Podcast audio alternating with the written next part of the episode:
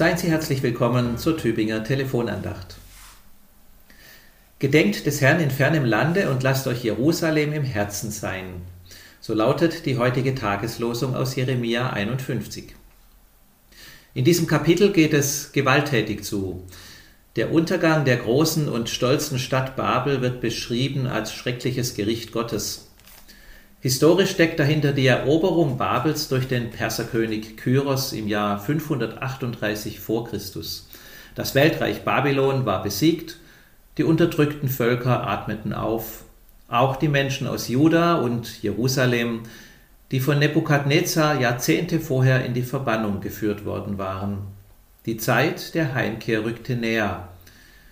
In dieser Situation sagt Jeremia diesen Satz Gedenkt des Herrn in fernem Lande und lasst euch Jerusalem im Herzen sein. Jerusalem, eine besondere Stadt. Natürlich in erster Linie für die Juden, aber auch für Christen und Muslime. Jerusalem ist eine umstrittene und umkämpfte Stadt bis heute. Viele Konflikte werden wegen und in Jerusalem ausgetragen. Dabei steckt im Namen Jerusalem das Wort Shalom, Salam, Frieden.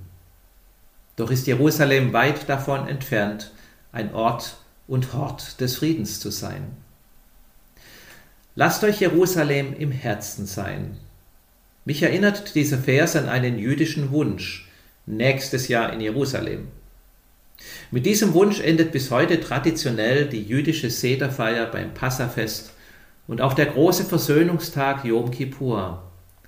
In diesem Satz drückt sich die jahrtausendealte Erfahrung des jüdischen Volkes aus, über den ganzen Erdball vertrieben und verstreut und immer wieder verfolgt worden zu sein, vom babylonischen Exil bis zum Holocaust. Jerusalem ist Ort der Sehnsucht und verlorenen Heimat. Inzwischen ist Jerusalem Gott sei Dank längst wieder Heimat für viele Juden geworden. Auf die Frage, ob man den Satz nächstes Jahr in Jerusalem dann nicht mehr brauche, wenn man schon in Jerusalem wohnt, hat ein jüdischer Gelehrter einmal Folgendes gesagt. Man kann kilometerweit von Jerusalem entfernt sein, selbst wenn man dort lebt. Und man kann auf der anderen Seite der Welt sein, aber dennoch nur einen Schritt entfernt. Denn Jerusalem ist weit mehr als nur eine Stadt. Es ist ein Ideal, das wir zu erreichen versuchen. Jerusalem bedeutet Stadt des Friedens, ein Platz des Friedens für Körper und Seele, Himmel und Erde. Und erst wenn man dieses Ideal erreicht hat, erst wenn die Welt Güte und Großzügigkeit über Profit und Macht stellt, erst dann sind wir in Jerusalem, sind wir in Frieden mit uns selbst, mit Gott und mit der Welt. Lasst euch Jerusalem im Herzen sein. Auch für Christen ist Jerusalem eine besondere Stadt. Hier feierte der Jude Jesus mit seinen Freunden das Passafest. Hier wurde er gekreuzigt, hier ist er auferstanden. In Jerusalem ist unsere Hoffnung zur Welt gekommen, dass Tod und Gewalt nicht das letzte Wort haben, dass Gott das Leben liebt und den Frieden will.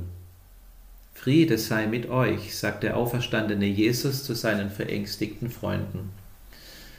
Auch für Christen ist Jerusalem also mehr als eine Stadt. Jerusalem ist Fluchtpunkt für unsere Sehnsucht nach Frieden, nach Gemeinschaft, nach Beendigung allen Streites.